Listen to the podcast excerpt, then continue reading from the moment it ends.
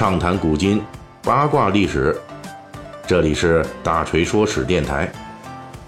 我们的其他专辑也欢迎您的关注。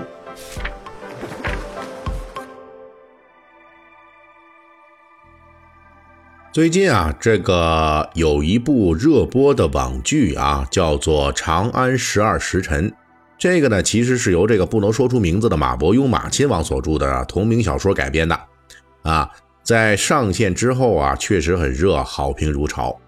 由于本剧啊正在热映当中，那么关于这部同名小说，历来呢对其是盛赞者有之，批评其烂尾者也有之。所以，关于本剧的好坏呢，其实不是我们本期要聊的这个内容。那我们大锤呢是这个讲史栏目，我们也注意到，在电视剧《长安十二时辰》当中。男主角雷佳音扮演的张小敬，曾经是不良帅出身，后来犯罪入狱，又被人重新启用，负责侦缉棘手的案件。那这就涉及了我国唐代曾经真实存在过的一个组织——不良人。张小敬担任的这个不良帅啊，其实就是不良人组织的头领。不良人这个组织呢，如今是影视剧的一个热点，《长安十二时辰》。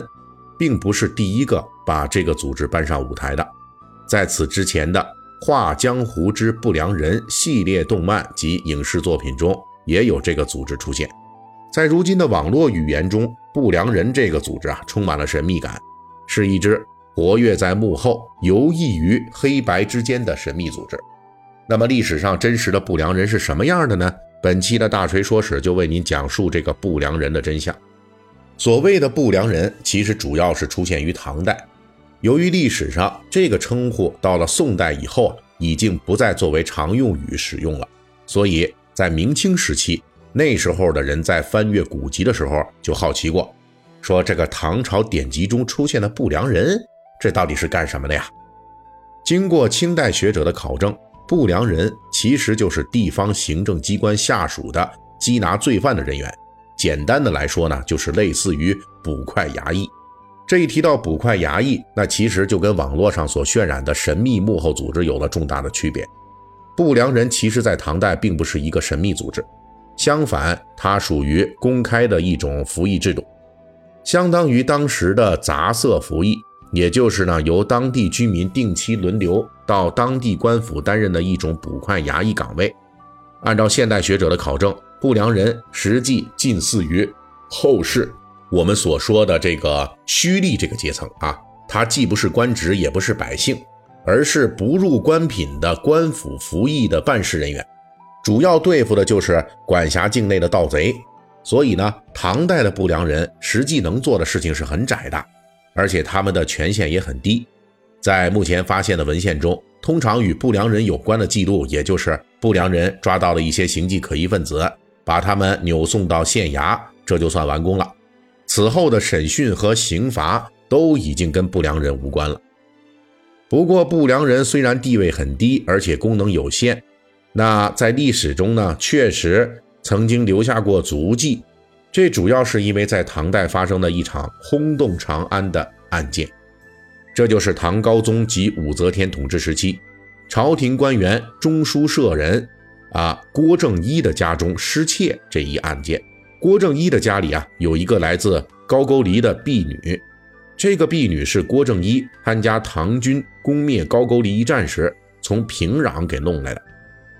按照唐朝笔记的说法，郭正一参加的这场大战是唐高宗时代的唐军与朝鲜半岛的新罗组成联军，一举攻灭高句丽。完成了从隋朝开始中原王朝对高句丽的数十年征战的最后一击。这里我们要呃多说一句啊，这个高句丽啊也被唐朝人简称为高丽。不过这个唐代的高句丽跟后世韩国所宣称的那个高丽王国没有任何关系。那个挂在韩国人嘴边的这个高丽王国，实际是在唐朝之后的宋代才建立的。其源头呢是协同唐军攻灭高句丽的新罗，所以严格来说，这个高句丽呃不仅跟后来的高丽王朝延续没有任何亲缘关系，那其实呢，呃，只有这种仇敌的关系啊。好，书归正传，接着说这个郭正一家里边，那么他家里这位来自高句丽的婢女啊，名字叫做玉素，长得呢那是非常非常漂亮，也很受郭正一的宠信。据说郭正一每天晚上都有吃浆水粥的习惯，而这个粥必须得是玉素来烹饪。至于为什么这个粥非要玉素来做，并且来送，那我们谨慎估计呢，这个恐怕是哈，醉翁之意不在粥了。那。呃，这个玉素呢，其实也不是什么省油的灯啊。突然有一天，他就送来的粥里边，往这粥里就下毒了。结果这郭正一呢，这边吃下去以后就毒发了。那时候毒药的水准啊，限于咱们这个化学发展水平的低下，所以呢，效果不是那么好啊。所以呢，这一吃下去呢，这郭正一就明白了，就大嚷大叫的说：“哎呦，这婢女玉素给我下药啦。”紧急吃了一些解药，结果缓过来了。那再去找这个婢女玉素的时候，人家已经不见了。同时发现府里边十多件贵重的金银器具也消失了。显然玉素是谋杀未遂，就卷了财物跑路了。这件事呢，很快就上报朝廷，因为下毒谋杀这个朝廷命官，并且还卷款跑路啊，这影响可坏啊，这个罪可大了。因为长安地面上的县官们啊，接到了这个限期破案的死命令，但是这命令归命令，虽然下了死，三天过去了，迟迟不能破案，没线索。这时候，作为此案的关键破案人，长安当地的不良人主帅魏昶，他就出现了。他果断采用了双线破案的方式。第一条呢，就是诡诈之术，也就是从郭府家奴中找了三个面目忠厚的人。套上头套，蒙住脸啊，当街招摇过市，押回衙门，暗示已经抓住了敌人同伙了，又使敌人惊慌失措之下，以为自己暴露，这就可能在慌乱之中出面打探官府追查的进展，这相当于被动等待犯罪分子自己出错了暴露。第二条线呢，就是传唤了郭府的卫士，查问案发十天之内有没有可疑人前来拜访。这就是主动出击寻找线索，结果第一条线索没有效果，第二条线起了作用。郭府的卫士说呀，前几天曾经有一个同样从高句丽俘虏来的，来这个寄居长安的这么一个人啊，来郭府找马夫，而且还留有一封信。不良人拿来这信件一看，上面只说了一句话：长安城中的金城坊的那所空宅。就这么一句话，不良人立即前往金城坊搜索，果然在一所锁着的空宅内抓获了藏匿在这里的婢女玉素。那郭府马夫和高句丽降人啊，三人合伙谋财害命的行径也因此全部被侦破了。虽然说这条记录因为出于笔记资料而非正史，所以还是有一些疑点的，比如说历史上的郭正一。并没有参加过征伐高句丽之战，因此从平壤啊夺来这婢女玉素这一事实呢，实际上也是存疑的。